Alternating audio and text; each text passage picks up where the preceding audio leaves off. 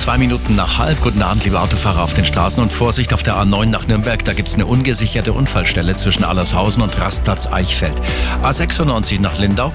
Unfall mit mehreren Fahrzeugen zwischen Landsberg am Lech West und Buchloe Ost. B11 Mittenwald Wolfratshausen zwischen dem Kreisel Geretsried und Gartenberg. Vollsperre nach Unfall. Hier gab es einen Unfall mit vier Fahrzeugen. Es ist eine örtliche Umleitung eingerichtet.